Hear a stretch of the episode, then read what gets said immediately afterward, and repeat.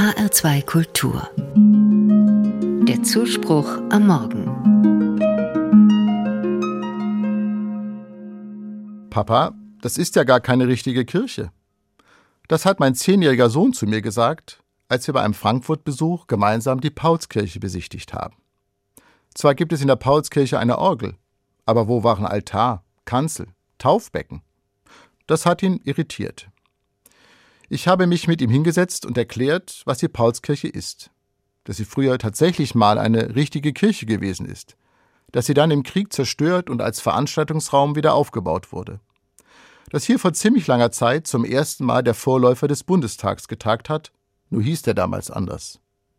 Ich habe ihm gesagt, hier haben sich Menschen getroffen, die ein anderes Deutschland wollten, die Deutschland verändern wollten. Nämlich zu einem Staat, in dem man offen und frei sagen kann, was man denkt.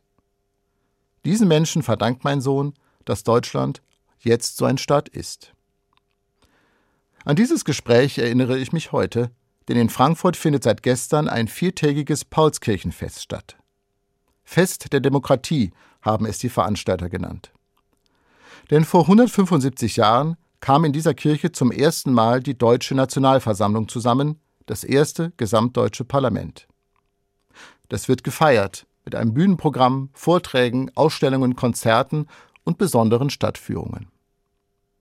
Ich finde es ja schon irgendwie bedeutsam, das erste demokratisch gewählte Parlament in Deutschland hat in einer Kirche getagt.